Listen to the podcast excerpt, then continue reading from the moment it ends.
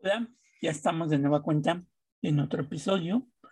Este, debemos decirles que Gina fue contratada por la Filarmónica de Chinconcuac.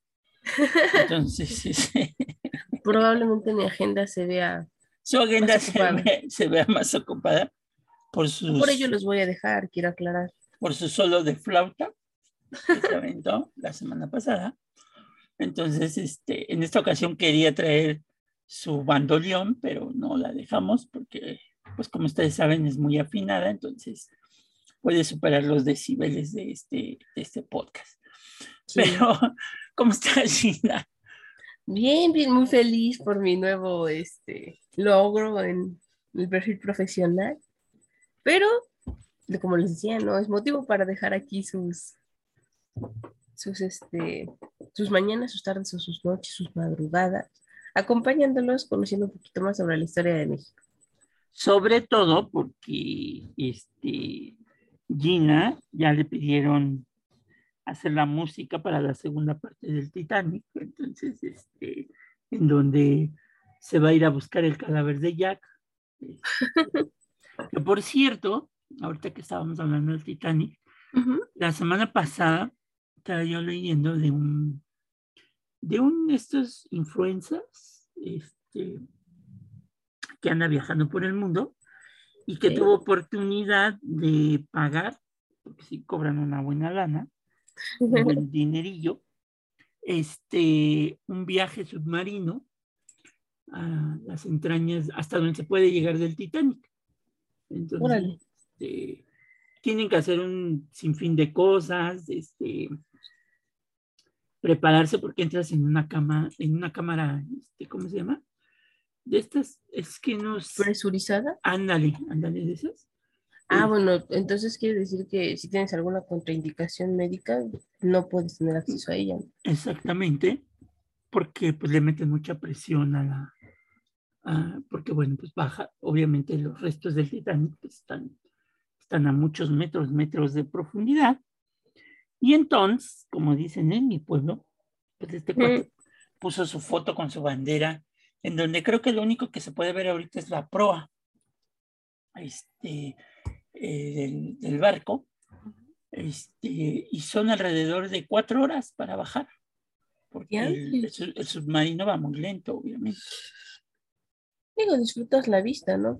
Pero si ustedes no son Pues claustrofóbicos, así como que, que- como que disfrutar la vista porque todo está negro, este, pues, ¿No pues, llevan super luces para que vayas viendo? pues sí, pero nada más para, para el descenso, ¿no? Del, del submarino, no creas que van a alumbrar y aquí tenemos una ballena y aquí tenemos un dinosaurio. Oigan, no, qué pánico. Si ustedes son claustrofóbicos o agorafóbicos, que es la, la fobia a la oscuridad, creo que no es un viaje para ustedes. Y, y luego tienes que subir, como dicen en mi pueblo, subir para arriba. Y No. este, sí. y este, tienes que subir y estar como una hora, este, hasta que se desinfla, creo que la cámara. Este, y ya puedes salir del submarino. Mm, mm, mm. Entonces, este, pues es interesante si tienen el dinero suficiente como para irse a la luna, pues también se pueden gestionar su, su viaje a las profundidades del Titanic. Este, y pues ya, para hacer una cotización. Gina ya, ya está haciendo su cotización, porque quiere ver si por ahí se le aparece el cadáver muerto, como dicen en mi pueblo, de, este, de Jack, ¿no? No, no, no.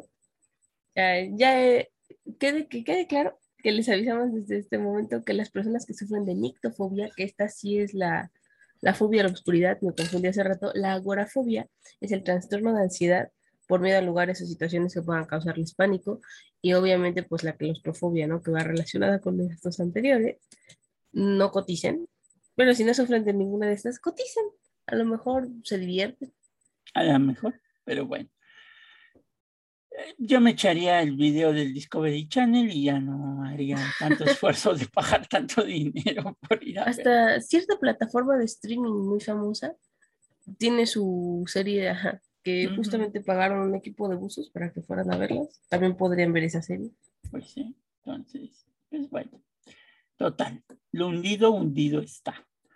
Este, y pues bueno, ya no les quitamos más su valioso tiempo, los dejamos con el episodio 84, en donde vamos a hablar pues de algo caribeño, este, y cómo unos campos de fútbol pudieron haber desatado la Tercera Guerra Mundial desde el continente americano. Y ahorita van a ver por qué, ¿no? Entonces, pues bueno, los dejamos, Gina. Cuídate, Bye bye. ya no andes tocando la, la flauta, pues si no van a seguirte los ratones. Entonces, hay unos vidrios, dijo aquel. Hasta luego.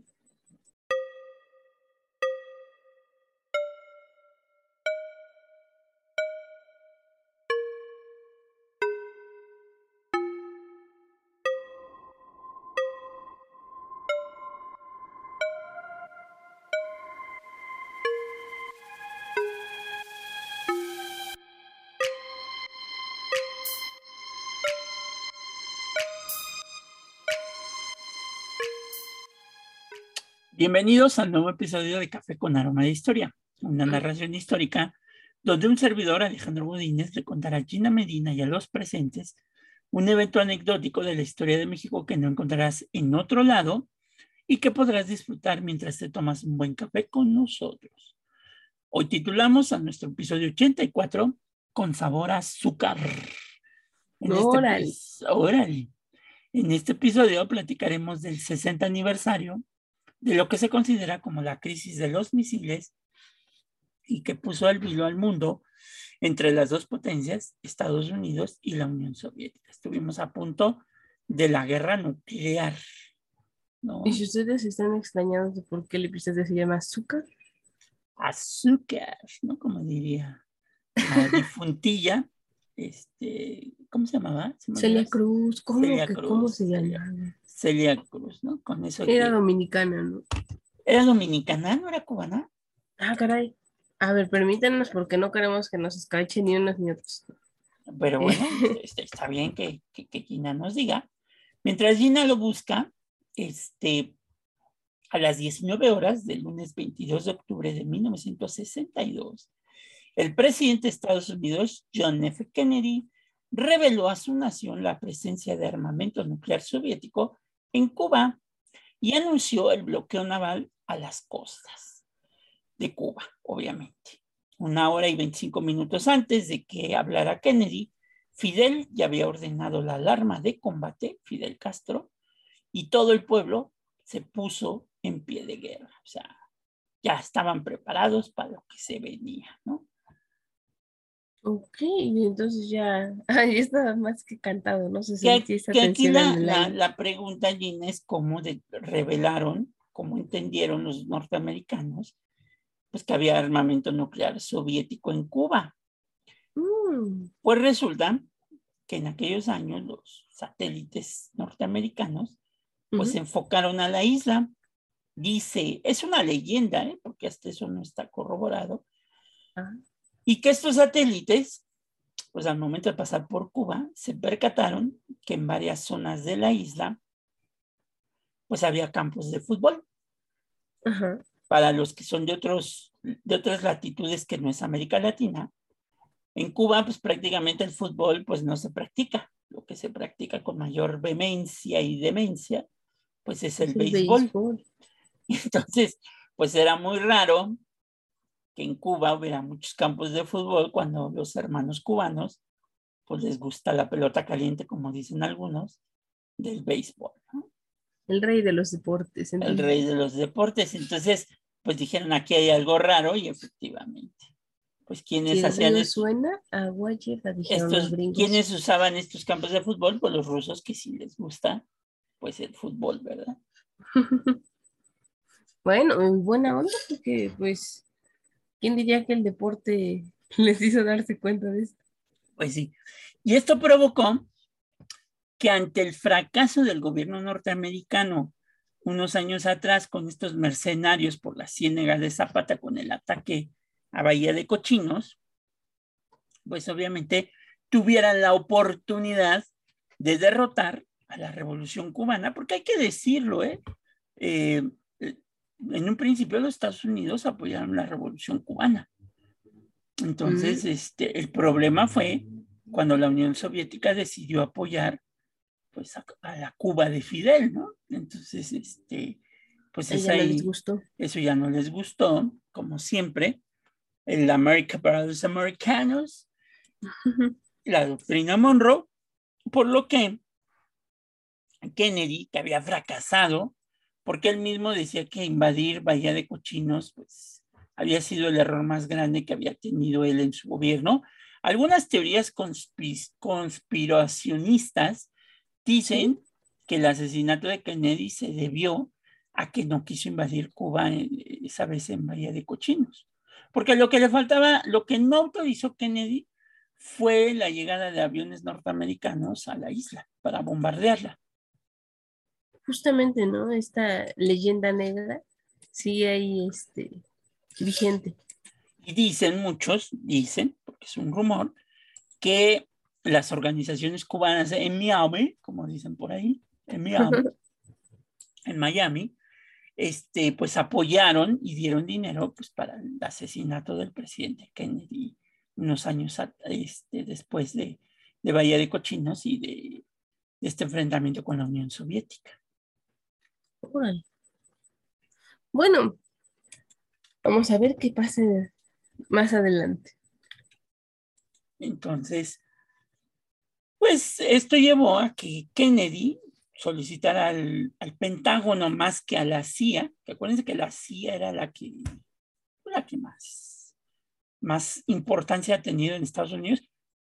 A veces la CIA es la que provoca este, las guerras más que el Pentágono como tal. Eh, para aquellos que no ubican, el Pentágono venía, vendría siendo como el Ministerio de Guerra o la Secretaría de la Defensa para algunos países, este, mientras que la CIA es obviamente una organización burocrática de los Estados Unidos, pues que se encarga de la inteligencia este, norteamericana en diversas partes del mundo, ¿no? Entonces, se supone que deberían de trabajar al conjunto, pero en muchas ocasiones la CIA provoca pues las guerras, ¿no?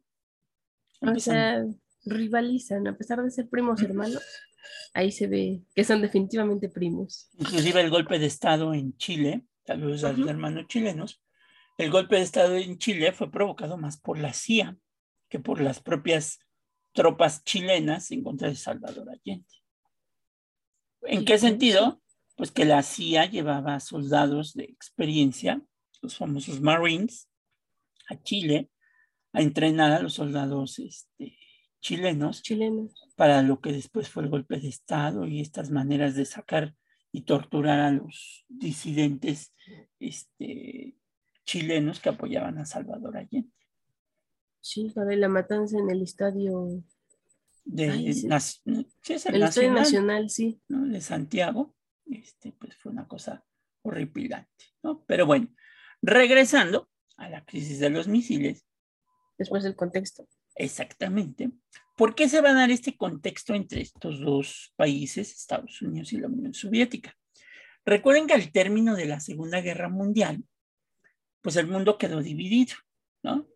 El lado occidental quedó en manos de, pues los que dicen ganaron la guerra, que son los norteamericanos, y el lado oriental quedó dividido para la Unión Soviética, que son los que realmente ganaron la guerra este, con la famosa batalla de Stalingrado y derrotaron y le dieron una merma muy fuerte a los, al ejército nazi de Hitler.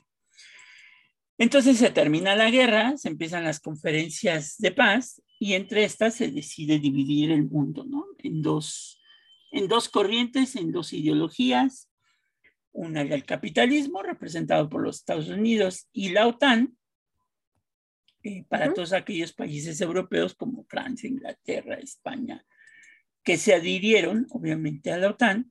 Y por el otro lado, los países orientales como Bielorrusia, Polonia, Ucrania, Yugoslavia, etcétera, etcétera, que se unieron al Pacto de Varsovia, que era pues, la organización de la Unión Soviética para aglutinar a todos los países del lado oriental que eran comunistas. Entonces, el mundo se divide y pues estos países empiezan, obviamente, tanto la Unión Soviética como Estados Unidos, pues a ver quién es el más, el más, este, el más chicho de la colonia, este, llamado, llamada Tierra, y pues empiezan a enfrentar. Hay una guerra en Corea, donde, como ustedes saben, hasta el día de hoy, Corea está dividida por el famoso paralelo 43, en Corea del Norte, que sigue siendo comunista, y Corea del Sur, que es netamente capitalista. De ahí se van a ir este, a Vietnam, este, en donde pues el Vietcong, que eran estas organizaciones comunistas, son apoyadas por la Unión Soviética, mientras que los Estados Unidos con este sueño de llevar la democracia a todos lados a, como de lugar, pues se van a enfrentar, obviamente, este, a los comunistas, ¿no? Y en muchas partes del mundo se dieron estos enfrentamientos y la CIA jugó un papel determinante porque intervenía en los países, por ejemplo, en América Latina. Hay una investigación ahorita en México que habla que el entonces presidente de la República, Gustavo Díaz Ordaz, pues era una, como dicen aquí en el vulgo de la, de la justicia y de la mafia mexicana, pues era una oreja, ¿no? Este, o sea, era una oreja para la CIA. La CIA le pagaba dinero al presidente Díaz Ordaz para que a través de la política que tenían con esta famosa Dirección Federal de Seguridad, que era, hagan de cuenta, era una policía más que para la seguridad de los ciudadanos, era una policía que investigaba a todos aquellos que se, se manifestaban con filiación comunista. Entonces, este... Los tenían muy checados. Y, y, en las listas de la CIA que reveló hace poco este personaje que ya van a traer a Estados Unidos y que la verdad, así como ellos dicen que están preocupados por la matanza de periodistas en el mundo y en México, este, pero cuando le sacan sus trapitos al sol, como fue el caso de Julian, Julian Ashas, este... El sujeto eh, de Wikileaks, para los que Wikileaks, no exacto, él fue el que eh, liberó diversos papeles de los Estados Unidos de su política intervencionista en el mundo y entre ellas pues, venía una lista de la CIA donde el presidente Díaz Ordaz pues era miembro de esta gente que pagaban para que los mantuviera informados a la CIA. Entonces, ¿qué va a pasar? Que en una pequeña islita caribeña de nombre Cuba, han de recordar que Cuba por muchos años fue una colonia española, realmente es el último territorio que pierden los españoles. En América Latina. En América. Latina, este, y la independencia de Cuba se tiene que agradecer a la intervención de los Estados Unidos, que van a poner y es algo que muy poca gente eh, conoce, van a poner una enmienda que se conoce como la enmienda Platt. ¿Qué es la enmienda Platt? Pues es esta enmienda en donde los Estados Unidos tienen todo el derecho, fíjense bien, que por haber apoyado a Cuba en su independencia, la enmienda Platt les da todo el derecho de agenciarse el territorio si éste va en contra, obviamente, de la política eh, exterior de los Estados Unidos, ¿no? O sea, ellos pueden invadirla y quedarse con esa, esa, esa isla. ¿Quién diría, no, que un conflicto entre dos sistemas este, económicos llevó a tantos países a este, esta situación? Uh -huh. Y que bueno, pues ustedes pueden verlo, actualmente persiste, subsiste la OTAN, la OTAN, ah, por si no están este, al pendiente de qué quieren decir las este, letras, porque luego pasa que uno escucha tantas veces este, los acrónimos de estas organizaciones que no le presta importancia, pero la Organización del Atlántico Norte o la Alianza Atlántica actualmente incluso está de moda. uniendo sus filas, además de moda, uniendo sus filas a nuevos países. Que no estaban incluidos. Ajá, Entre ellos, a unos. Entre ellos van con Ucrania, ¿no? Que Se quiere, ajá, intentarlo. Todavía ya están en meterlo, proceso. están, están en el veremos porque al meterlo a la OTAN, en la guerra que está llevando a cabo ahorita con Rusia, la OTAN puede intervenir mandando ejército de todos los países de Estados Unidos, Inglaterra, Francia, España, Alemania, este, que están, que son miembros de la OTAN. Para Eh, ellos combaten como uno. Cabe aclarar que no combaten como la como ONU. O sea, son uno solo. Todos combatimos porque todos somos miembros del equipo. Ajá, como los cascos azules de la ONU. Anden, exactamente, que hay funciona de igual. diversos países, pero es un solo ejército. Y entonces, regresando a Cuba, este, pues Cuba se libera y Cuba se convierte, y así lo vamos así con estas palabras, si se quieren tapar los oídos, en el prostíbulo de los Estados Unidos, ¿no? Este, acuérdense que en los años 20 en Estados Unidos se da la gran época de las prohibiciones, donde no se podía vender alcohol, tabaco, etcétera, etcétera. Y pues a dónde iba la gente de los Estados Unidos a probar alcohol, cigarrillos, prostitución y todo lo demás, pues a Cuba.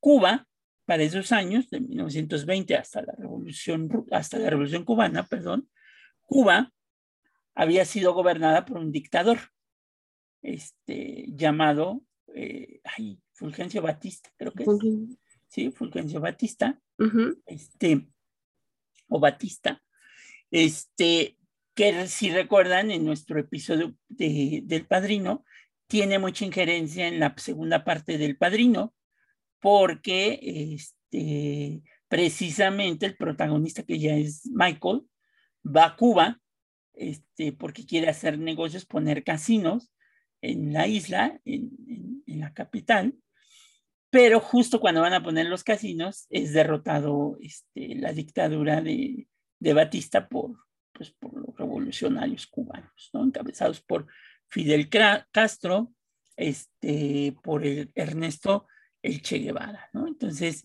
eh, es muy interesante que esta parte permite este,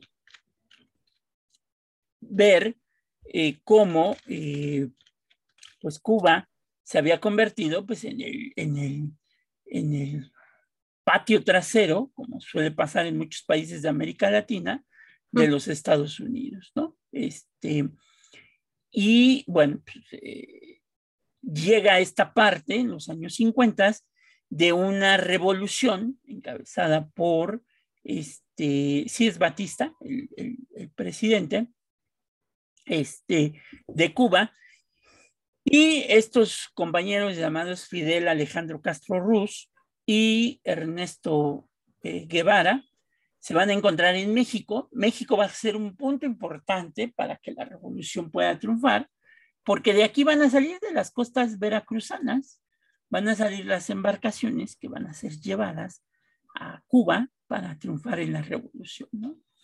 Y pues la gente que ya estaba cansada de la opresión del dictador, pues apoya la revolución y la revolución triunfa. Hasta ahí los norteamericanos apoyaban la revolución, porque pensaron que pues nada iba a cambiar. O sea, si llegaba Castro al poder, pues iba a seguir siendo lo mismo, ¿no? Pero sorpresota Pero que se sor- llevaron. O sorpresota porque Castro decide recibir el apoyo de la Unión Soviética.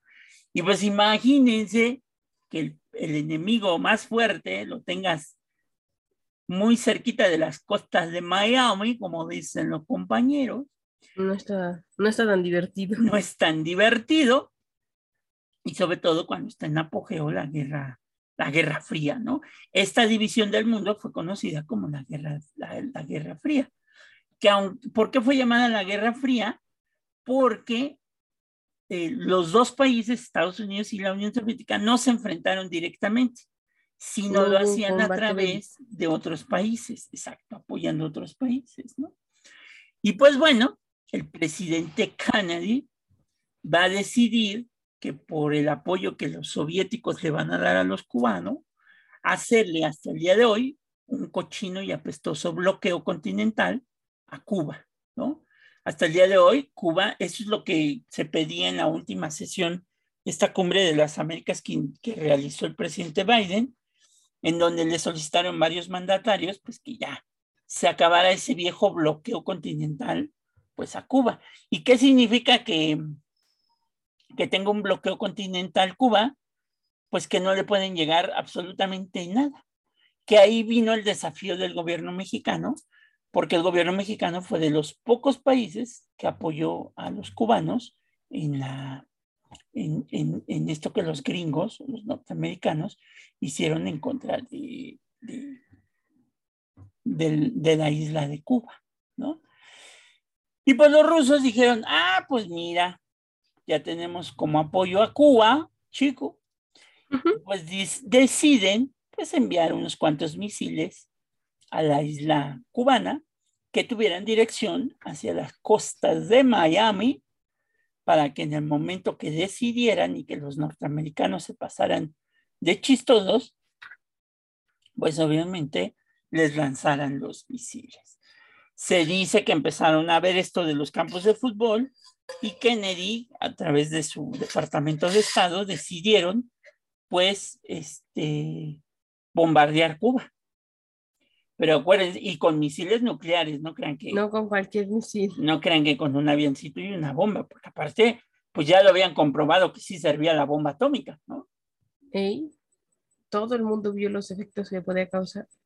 ¿Y qué van a hacer? Por ejemplo, ¿por qué funcionó, por ejemplo, la bomba atómica?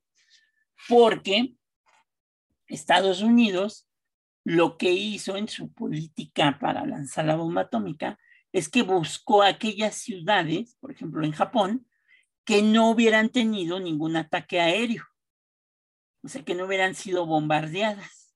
Por eso buscó ciudades como Nagasaki y Hiroshima, que nunca fueron bombardeadas durante la guerra con los Estados Unidos, y por eso cayó de sorpresa este, la detonación de las bombas atómicas y todos los muertos y todos los heridos y todos los que hasta el día de hoy siguen pagando las consecuencias de las radiaciones de las bombas atómicas arrojadas a, a, Japón.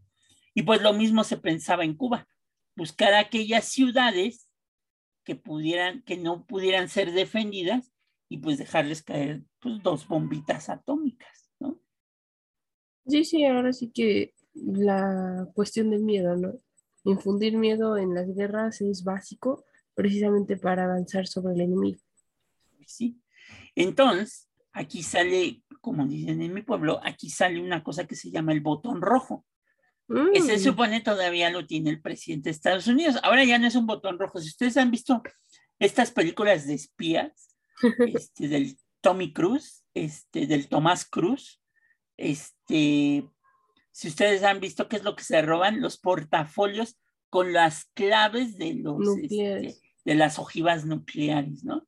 Pero antes, en los 60, pues era un botón. Entonces, si el presidente aventaba, apretaba ese botón, pues pelas, ¿no? Ya se vale. desactivaban los códigos y, y, vámonos contra lanzar los cohetes y los misiles en contra del enemigo, ¿no?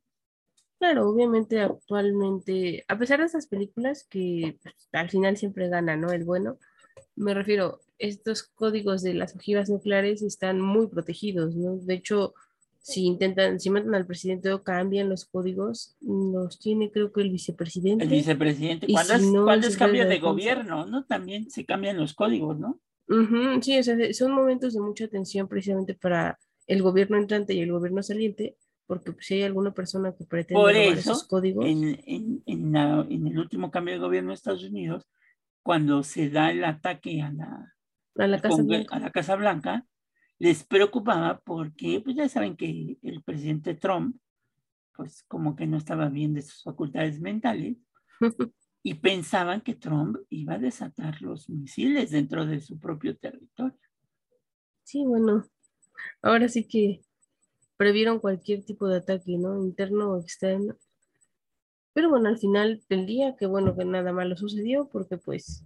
Que todavía no canten victoria, porque lo que está haciendo Biden, pues está provocando prácticamente que le está abriendo de nueva cuenta el camino para que el buen distinguido este, eh, Donald Trump pues pueda regresar al poder sin ningún problema.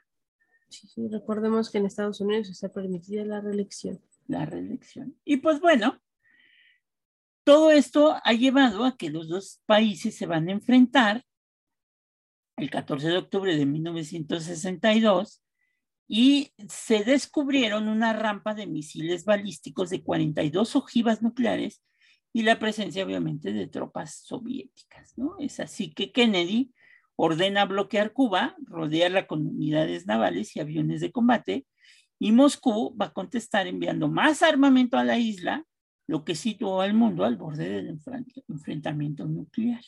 Entonces, tuvimos un pasito. Y acuérdense que cuando uno suelta una bomba, esto ya no tiene vuelta atrás. Vuelta atrás. Porque el otro suelta otra bomba y el otro suelta otra bomba y así se la van llevando, ¿no? Sí, claro está que pues en medio hay un, un sinfín de afectados. Entonces, pues en este, en este momento, tanto Kennedy, presidente de Estados Unidos, como Nikita Khrushchev, presidente de la Unión Soviética, pues van a entrar en negociaciones, porque pues imagínense, como les digo, lanzando la primera bomba y no yucateca, este, pues todo se acaba. Eh, obviamente, eh, este, estos misiles provocaron pues una serie de, de eventos este, pues que nunca existieron y que pudieron haber provocado que, que, los Estados Unidos o la Unión Soviética soltaran los misiles. Por ejemplo, Gina, el 5 de octubre de 1960, los Estados Unidos confundieron la luna con misiles soviéticos. Caracoles. sí. Resulta que los radares de alerta temprana pronto se convirtieron en uno de los principales herramientas de la era nuclear y dichos radares norteamericanos se construyeron en todo el mundo con la esperanza de que pudieran detectar misiles soviéticos para advertir hacia los ciudadanos de un ataque y permitiendo a las autoridades responder con el tiempo. Inclusive hay en varios países, en varios estados de los Estados Unidos, en donde las casas todavía tienen sus compartimientos, este, sus refugios nucleares por si hay un ataque, ¿no? claro, ajá. En, alguna que otra película estadounidense todavía sale alguna que ahora pues ya no los esperan los ataques porque pues ahora los ataques son de los zombies, ¿no? Entonces todo el mundo se refugia, ¿no? Pero bueno. Cualquier ataque que haya tienen refugio. Así que el 5 de octubre de 1960, un radar recién construido en Chul, Groenlandia, ahora llamado Kanak, dio aviso de este tipo. Se avisó que se habían detectado docenas de misiles y se dijo que alcanzarían Estados Unidos en 20 minutos. Diantres. No, pues ni pues, evacuar. Pues, ni para evacuar. Bueno, sí, evacuar otras cosas. Este, provecho para los que están comiendo. El pánico invadió los cuarteles del Comando de Defensa Aeroespacial de Estados Unidos del Norte, en Colorado, y se elevó el nivel de alerta a NORAD, o sea, a la categoría más alta. Todo terminó cuando cayeron en cuenta de que el primer ministro soviético Nikita Khrushchev iba a visitar Nueva York. Una investigación reveló posteriormente que el radar había confundido a la luna saliendo por Noruega con misiles este, soviéticos. el soviético se dio cuenta. Uf, por mal la regamos. Sí, le sudó hasta la conciencia. Pero hay otro punto. El 4 de noviembre de 1961, Gina, un interruptor provocó un fallo generalizado. O sea, los norteamericanos se quedaron sin el sistema de misiles, los podían haber atacado y no iban a poder responder. No, un error bastante grave. Se dice que solo un año después, el Comando Estratégico del Aire en Omaha, Nebraska, perdió el contacto con la estación de Chul, de la que hablamos hace ratito, y oficiales del SAC intentaron entonces contactar el NORAD en Colorado, pero no lo consiguieron. La probabilidad de que la estación de Chul y NORAD habían perdido la comunicación por razones técnicas era muy baja. Por eso el SAC pensó que estaban teniendo lugar un ataque en este lugar. Así que se ordenó poner en marcha en, alerta del SAC para preparar el despliegue pero la crisis terminó cuando un oficial de Estados Unidos consiguió contactar con la base de Tulle y pudo confirmar que no, que, no se estaba produciendo ningún ataque. Más tarde se descubrió que un interruptor averiado fue el culpable de que se cortasen las comunicaciones e incluso en las líneas de emergencia entre el SAC, Chul y NORAD. ¿no? Hombre, el ingeniero que se dio cuenta de esto lo hizo. Segunda que nos salvamos. ¡Qué suerte! Pero hay una tercera. Uy, no. El 25 de octubre de 1962, un oso casi hace estallar la crisis de los misiles de Cuba. Un oso. puede de estos, ser. y no era el oso yogi. Entonces, este, la crisis de los misiles de Cuba es quizás, como les decimos, pues el, el punto más álgido para llegar a una guerra nuclear. ¿Qué va a pasar? Las tensiones ya estaban al punto más álgido de la crisis y el ejército estadounidense ya estaba en el grado 3 de la escala DEFCON. ¿Cuál es la escala más alta? Pues es la, la número 3, ¿no? Ah, la escala Delfón, para aquellos que no lo sepan, es cuando Estados Unidos está a nada de la guerra. ¿Qué tan cerca está de la guerra? Pues ya. Ellos lo miden con ellos. ¿Qué quiere decir que están a dos pasos, efectivamente, como lo dice Gina, pues de la guerra nuclear, ¿no? Ey, Tra- tras la medianoche del 25 de octubre, un guardia del Centro de Dirección Sectorial de Dulce en Minnesota vio una sombra que intentaba saltar la valla que rodeaba el complejo. El guardia, preocupado porque el invasor pudiera ser un soviético, disparó a la sombra y activó la alarma. Bueno, no los culpo. Probablemente si, si estaban en esa tensión, pues era lógico que se confundiera. Obviamente después se dio cuenta del error. y la alarma disparó la llamada para un ataque aéreo que se, que se comenzaría en todas las bases aéreas de la zona. Los pilotos en Bolt Biffle, el vecino Wisconsin, entraron en pánico, ya que sabían que no habría pruebas o prácticas mientras los militares estuvieran en nivel 3. Así es que dijeron, esto no es un ensayo, Estaban en crisis. y se ordenó a los pilotos que se dirigiesen a sus aviones interceptores nucleares F-16A y estaban rodeados por la pista cuando se descubrió que la alarma era falsa. Los Oh, paró un coche que corrió hasta el aer- aeródromo para decirles a los pilotos que se detuvieran, porque el intruso había resultado ser un oso. diantres, el sujeto que venía manejando el carro, metiéndole nitro, porque si no, es que cómo le ganas a un avión y un avión que trae jivas nucleares, pues, hombre, bien paniqueado el sujeto manejando, dijo, el futuro del mundo depende de mí. También evacuó, ¿verdad? Entonces, evacuó de un estado a otro. No, hombre, se desmayó el soponcio, pobre hombre. Ya, habría que haberle visto los calzoncillos, pero bueno. Pero no sé, ca- cada, quien, cada quien. Yo, yo no lo critico, está bien. Pues Usted se preocupa por la pues, salud intestinal de este Soltó todo el miedo. Qué bárbaro. Solo usted puede hacer chistes en estos momentos de tensión. Soltó todo el miedo. Y si eso pues, les había causado sorpresa, el 27 de octubre de 1962, pues estuvimos a otro pasito Mm, de que los, los misiles se desataran y pues que a lo mejor ni, ni, ni Gina hubiera nacido y todos estaríamos hechos zombies porque pues, estamos ¿Quién hablando de, de 1962. Entonces, pues, Gina, No, hombre, no. Yo Pues- estaba feliz de la vida ya por, por, por por el cielo. Entonces, este, el 27 de octubre, un submarino soviético pues casi lanza un torpedo nuclear. Ay, no. Entonces, ¿qué pasó? Que el submarino soviético B-59 subió a la superficie cuando un helicóptero del ejército estadounidense empezó a volar por encima del mar Caribe cerca de Cuba.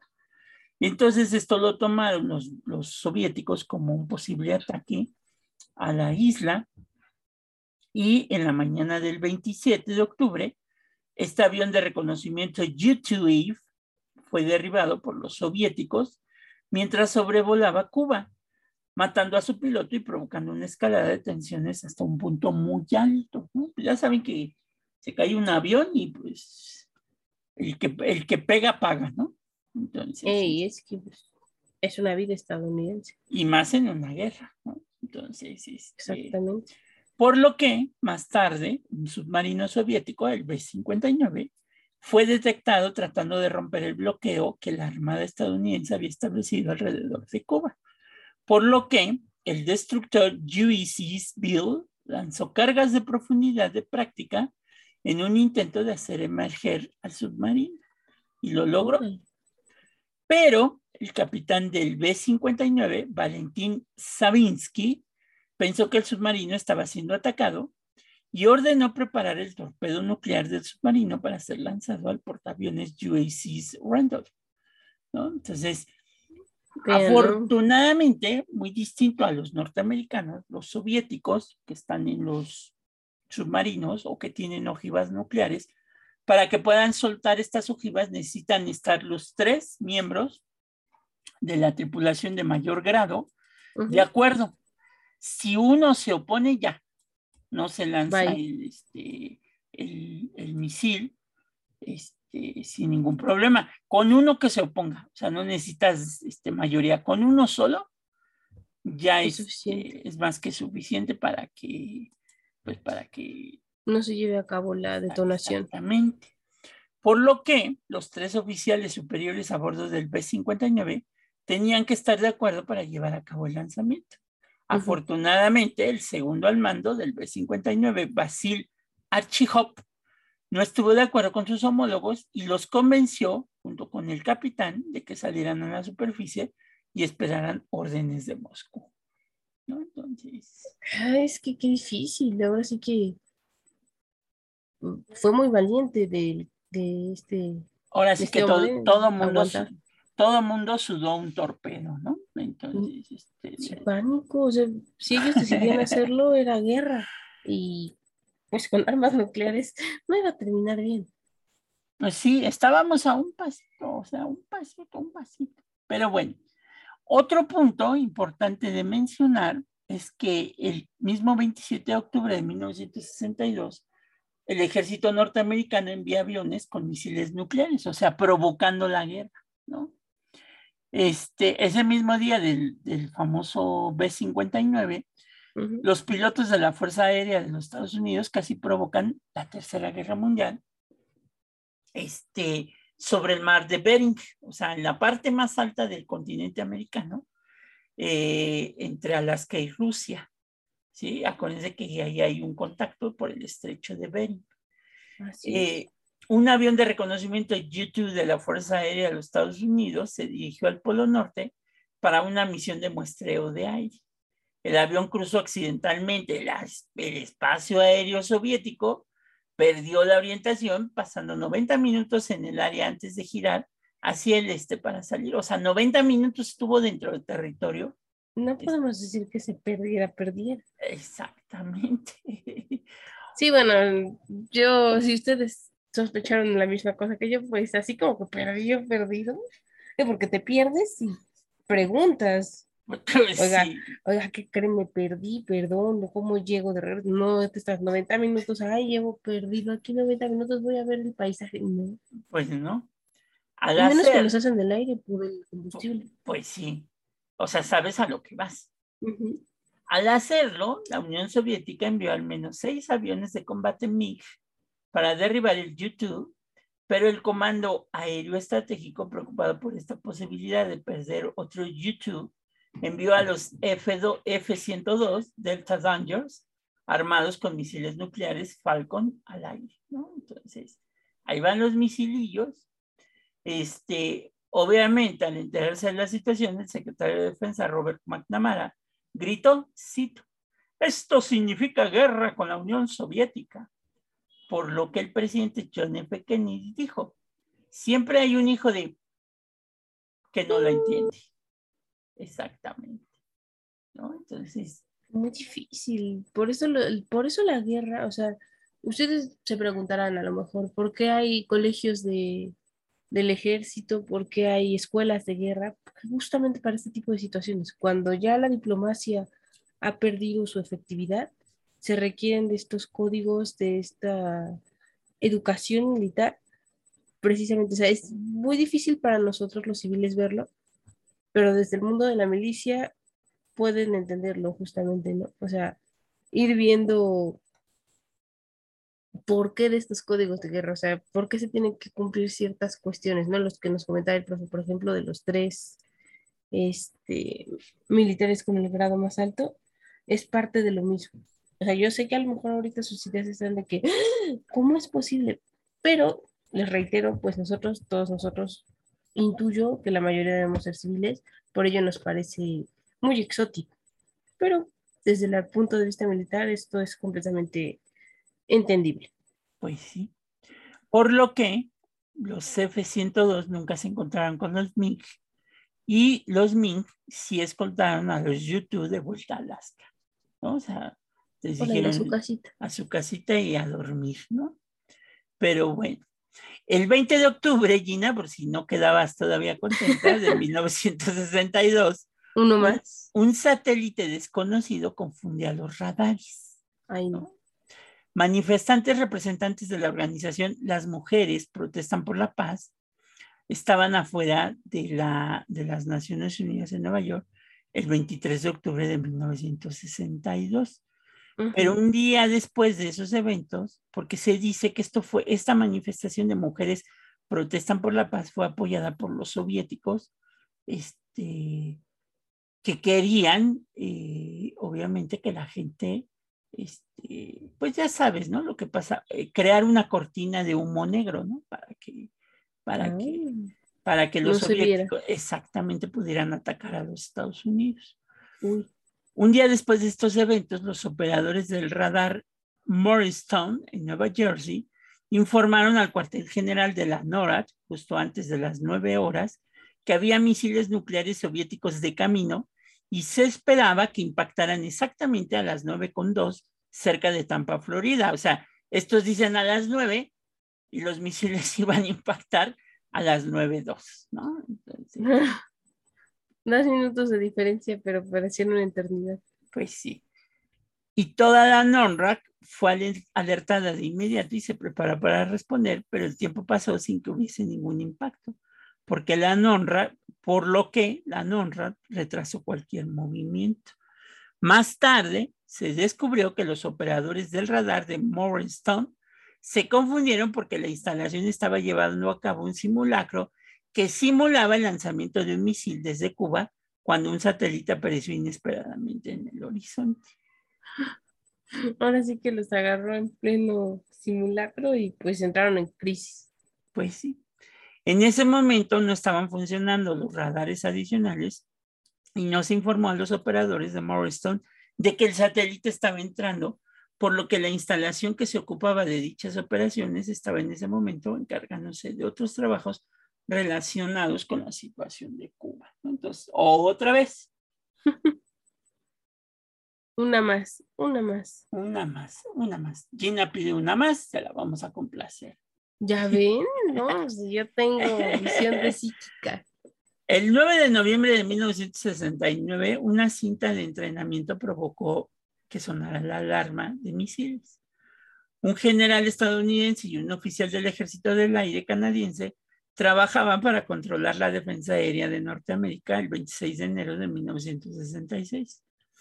Por lo que a las 3 de la madrugada del 9 de noviembre de 1969, los ordenadores del cuartel general de NONRAD encendieron con advertencias de que se habían lanzado mis, miles, miles, o sea, no crean que uno dos, sino miles Muchito. de misiles nucleares des- desde submarinos soviéticos y se dirigían a Estados Unidos. Ay, no. El, el SAC fue alertado inmediatamente, las tripulaciones de misiles de Estados Unidos elevaron su nivel de alerta a lo más alto posible y los bombarderos nucleares se prepararon para el despegue. El puesto de comando aéreo de emergencia nacional, el avión que se supone que lleva el presidente durante un ataque nuclear para asegurar su mando sobre el arsenal nuclear, lo que decía Gina hace ratito, incluso despegó, aunque sin el presidente Jimmy Carter a bordo. El asesor de seguridad nacional, Sniv Berinsky, de, de Rusia, sabía que el tiempo, eh, exacto, sabía que el tiempo de toma de decisiones del presidente era de entre 3 y 7 minutos, por lo que decidió dejar de decírselo a Carter hasta que estar absolutamente seguro de que había una amenaza real. Cuando ya va a haber un ataque en Estados Unidos, el presidente tiene hasta 10, creo que ahora es hasta 10 minutos para, Para decidir, exactamente para decidir si activa o no activa los códigos de las ojivas nucleares. Pero imagínense 10 minutos para decidir si te vas a una guerra o no te vas a una guerra. Y decidir el futuro del mundo, o sea, porque no es una guerra que solo involucre a dos naciones, sino que por culpa de esa guerra vas a perjudicar a todos los demás que compartimos este planeta, ¿no? Pues sí, O sea, todas las guerras lo hacen, pero es decir, una guerra nuclear afecta no solo la salud emocional, mental, la economía global, sino que también afecta a la forma en la que conocemos la vida. pues sí. Por lo que pasaron seis minutos de extrema preocupación y los satélites confirmaron que no se estaba produciendo ningún ataque. Más tarde se descubrió que un técnico había insertado accidentalmente una cinta de entrenamiento simulando tal escenario en una de los en uno de los ordenadores. Pues se Yo me imagino la cara de supervis- del supervisor cuando vio eso y ¡zas! un zape que le organizara las ideas de nueva cuenta. Pues sí. Marshall Schulman, entonces asesor principal del Departamento de Estado de Estados Unidos, dijo en una carta ahora desclasificada que fue designada como alto secreto lo siguiente, cito, las falsas alertas de este tipo no son algo raro, hay una complacencia en su manejo que me molesta. No, pues Sí. si aquí no, No, pues, ¿cómo decir que no? Pues sí.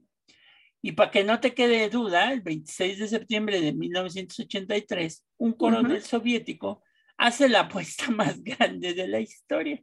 Ay, Dios. Es Ay, que apostar Dios. no es bueno. A ver, ahora qué sucedió. No, no, no. Poco después de la medianoche del 26 de septiembre de 1983, los operadores de satélites soviéticos en el búnker Serpukov 15, al sur de Moscú, recibieron una advertencia de que se había lanzado un misil nuclear estadounidense en Mutenman. Más tarde se detectaron cuatro misiles más. Las tensiones entre Estados Unidos y la Unión Soviética se habían agudizado a principios de mes cuando los soviéticos derribaron el vuelo 007 de las líneas aéreas corean- coreanas cerca de la isla de Shalkin, matando a 269 personas a bordo, incluido el congresista Larry McDonald. O sea, si no hubiera ido el congresista, Algo Los- que pasa desapercibido. pues pasa desapercibido. El oficial al mando del búnker, Stanislao Petrov, debió informar a sus superiores de los lanzamientos para que se pudiera dar una respuesta adecuada. La política soviética de entonces exigía un ataque de represalia total. Me pegas, te pego, ¿no? Sabiendo esto, Petrov decidió no informar a sus superiores. Cito, todo lo que tenía que hacer era coger el teléfono, levantar la línea directa a nuestros altos comandantes, pero no podía moverme. Sentí como si estuviera sentado en un sartén caliente, recordó en el incidente. ¿no? No, La Pues tensión al máximo. Diablo, no diablo, ¿no? No, hombre, la, la carga emocional, física que conllevaba tomar esa decisión, híjole. Por lo, Menos mal quedó paralizado. Por lo que este personaje razonó que si Estados Unidos atacaba a la Unión Soviética con armas nucleares, enviaría cientos de misiles y no solo cinco. Entonces dije, pues no, como que está muy raro el asunto, ¿no? Vamos a calmarnos. Sí. Pero Petrov no tenía forma de saber si estaba en lo cierto hasta que pasara el tiempo suficiente. Momento en el que las bombas nucleares podrían haber alcanzado sus objetivos, lo que quizá convierte su decisión en la mayor apuesta de la historia de la humanidad. Jesús, no, hombre, todo se decidió por su juicio. Después de 23 minutos, la teoría de Petrov de que era una falsa alarma fue confirmada. Más tarde se descubrió que un satélite soviético había confundido la luz del sol, que se refleja con las nubes, con misiles. Otra confusión así, ¿no? Los estadounidenses fue con la luna, los soviéticos es con, el sol. Pero bueno. Para el 25 de enero de 1995 volvieron a existir las preocupaciones por la guerra nuclear con, con la caída de la Unión Soviética. el entonces presidente de Estados Unidos, Bill Clinton, brindó con el presidente ruso Boris Yeltsin durante la cena de Estado en el Kremlin el 14 de enero del 94, con el cual en esta cena eh, Boris Yeltsin decidió que Rusia se separaba de la carrera armamentista, ¿no? Entonces, cuatro años después de la disolución de la Unión Soviética, el primer presidente de la Federación, Boris Yeltsin, estuvo a punto de iniciar una guerra nuclear. ¿Por qué? Porque un radar ruso de alerta temprana detectó el lanzamiento de un misil de características similares a un Trident que había sido lanzado desde submarinos frente a la costa de Noruega.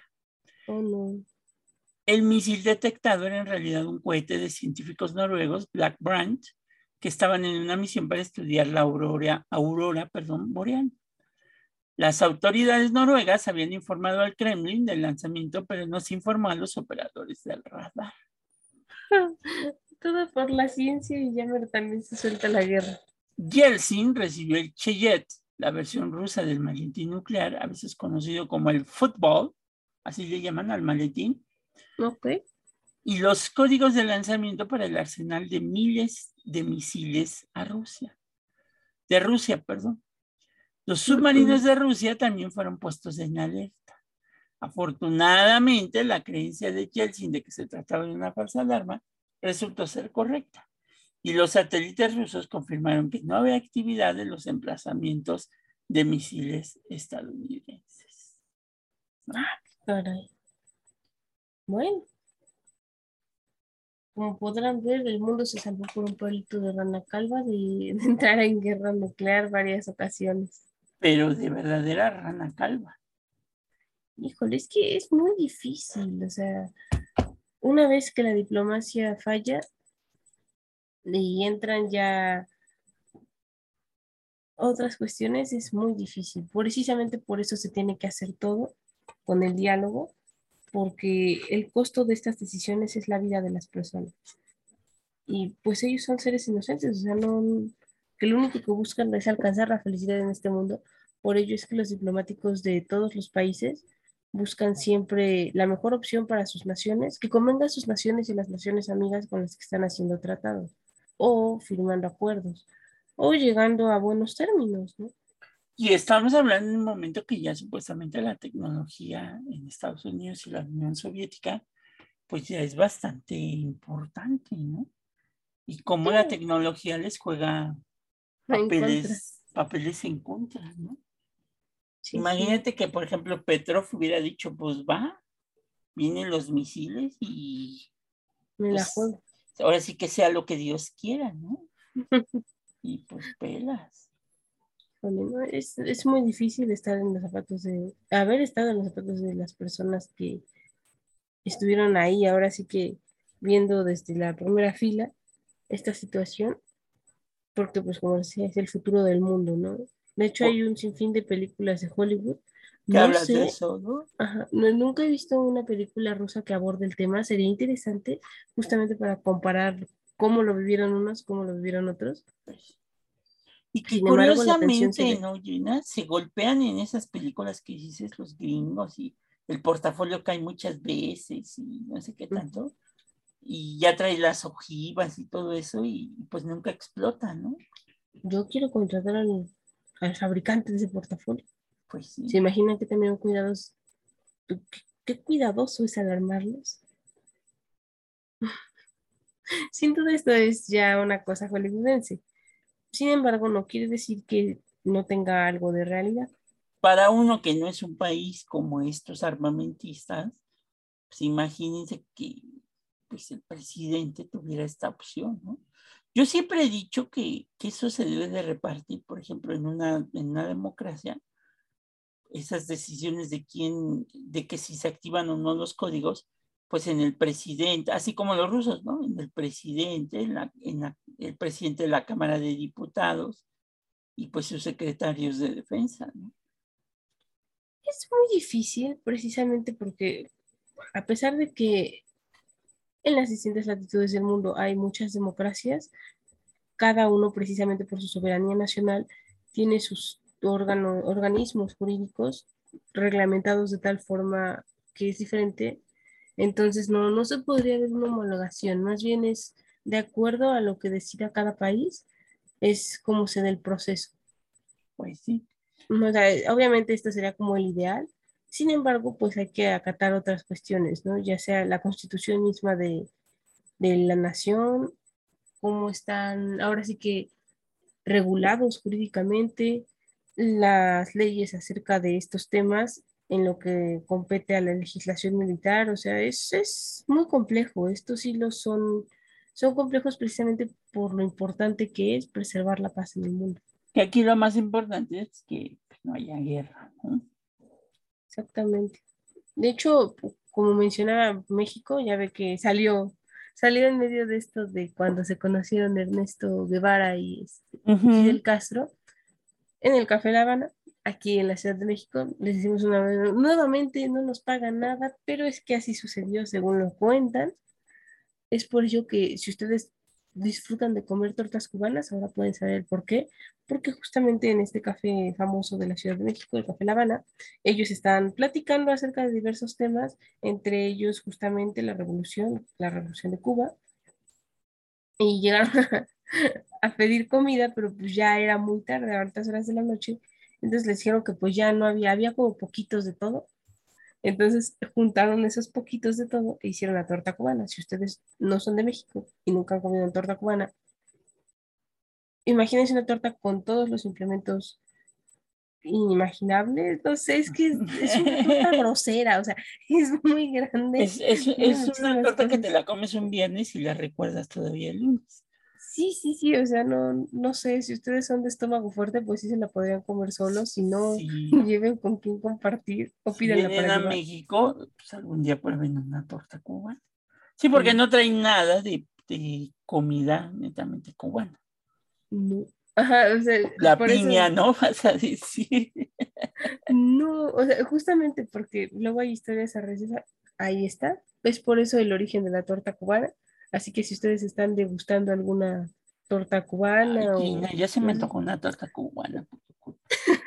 ah, ustedes esos valientes. Ah, pero si, si, si haces competencia, ahora ya ves que en los puestecitos de, de la calle. Ah, sí. Ahora ya hay torta, tortas, oh, tortas, este, tortas rusas y este, suizas y suizas cubanas. alemanas y hay de todo un poco y, aparte es bien interesante porque ustedes pueden ver, o sea, me encanta porque las torterías ponen el nombre coqueto de la torta más todos los ingredientes. Ah, exactamente, ¿no?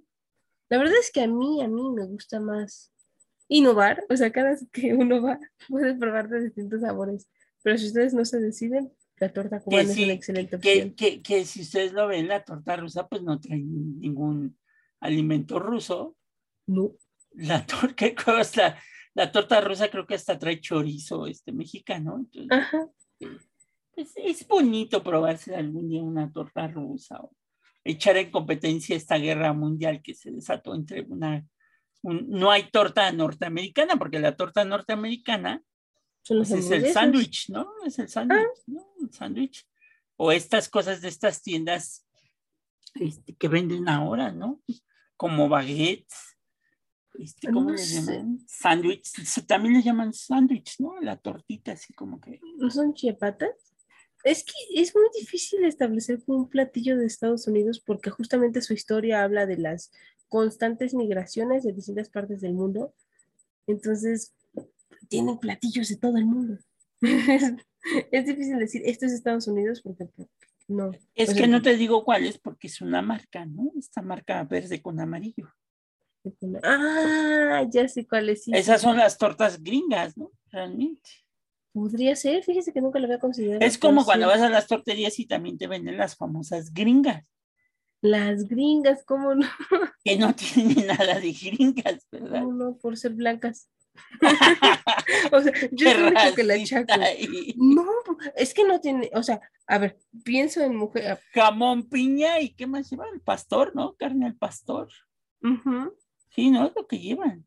Sí, pues por eso digo que como o sea, nada que venden en Estados Unidos. Debería de traer una, unas costillas a la barbecue, ¿no? Ándele, sí. Como dicen los gringos. No sé, imagínese la reacción de una mujer estadounidense que venga a comerse una gringa. Ah. Ay, qué emocionante sería ver su reacción. Sería de no. que le digas, o de te voy a invitar a comer una gringa. Ella bien paniqueada, santo Dios. No sabía que México era todavía eran caníbales, ¿no? Pero bueno. Ah. Pero bueno, pues ya Esto obviamente era para cortar la tensión, ¿eh? para cortar la atención de los cubanos, los norteamericanos y los rusos. Ah, que por cierto. Celia Cruz sí es de Cuba. Así Fue muy famosa en República Dominicana, Se me hacía chica que, que fuera de, de Cuba, ¿no? Y hay muchos, ¿no? Cubanos que viven ahora en Miami, Así es. eh, que salieron de la isla, ¿no? La- te- tú- ¿A ti no te tocó todavía a, a este show de, de Cristina Saralegui? Saralegui? No, Gina, ¿No? puso cara así como de, ¿de qué me habla?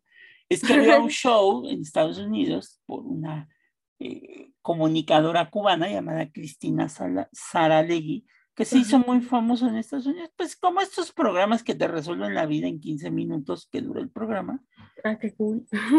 eh, pues así era. Y era, ella decía cuando iban a comenzar, vamos ya, vamos ya, vamos ya. No, fíjese que no, no, no Ahora hay otra, ¿no? Cubana, no sé si es cubana, pero creo que sí.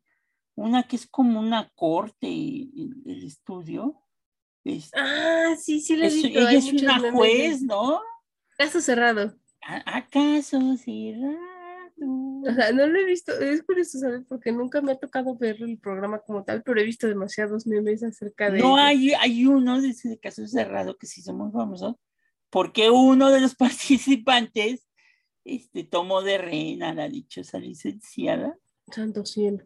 eh, con una pluma, ¿no? Entonces, este, Ah, podía perforarle la garganta o la aorta. pues sí, pero tenía el tapón la pluma. Entonces, este, y aparte muy chistoso, no se me acerquen, no se me acerquen que la voy a matar. Este, no la podía ni abrazar bien a la dichosa licenciada o no sé qué sea. Este, y, y quería matarla, ¿verdad? Entonces, este, al final la policía se lo lleva, que no sé por qué hay policías en un estudio de televisión. Este, pues es una cosa muy rara. Pero bueno, Bueno, pidieron apoyo de la fuerza pública. pues sí. Pero aún así, pues yo me quedo con esa frase de que Cuba, pues es libre, ¿no? Entonces, ni con los rusos ni con los norteamericanos. Deben de quitarle ya el bloqueo y dejar que la isla comience a crecer de nueva cuenta. Yo me adhiero a la política diplomática de México, antes eh, conocida como la doctrina Juárez, actualmente conocida como la doctrina Carranza. Ustedes se preguntarán en qué consiste ella. Bueno, justamente esto viene desde tiempos de Juárez. Alguna vez les hablamos del benemérito de las Américas y su famosísima frase de el respeto al derecho ajeno es la paz. Y justamente en esta se basa esta doctrina, entonces ustedes se imaginarán a qué me quiero decir con esto. Cada, cada quien sabe el destino de su pueblo y sabe el por qué lleva a cabo o no lleva a cabo ciertas situaciones. Y ya después los norteamericanos llevaron la guerra nuclear cuando se acabó la Unión Soviética, pues contra los árabes, ¿no? mm, Entonces, pero bueno. el respeto al derecho ajeno es la paz. Pues este, Gina, con esto estamos llegando al final de esta serie de episodios este, especiales que hicimos de el Titanic. Comenzamos con el Titanic, no, bueno, estuvo el Titanic, estuvo, ¿qué más? ¿De qué más hablamos? De, de la guerra de las Malvinas. Ah, claro que sí. De- ¿Cuál fue el primero, Gina? Recuérdame. Guerra de las Malvinas, Titanic, este. Ay, Dios. Vamos a hacer bien todos porque no me puedo acordar. Pero espérenme. No, sí fue el primero, el de. Bueno, hicimos el recuento, el padrino.